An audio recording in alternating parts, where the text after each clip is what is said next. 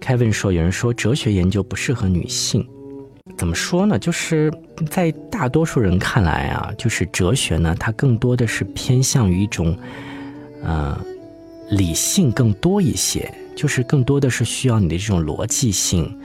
然后这种逻辑思维。但是我我倒不认为说不适合女性，只是说可能大多数。女生对哲学没有那么的，就是没有那么那么感兴趣啊。当然，我我知道我们的这个学员里面很多女女孩儿，但是只是我只是说的是对大众而言啊，对大众而言，对大众而言，她可能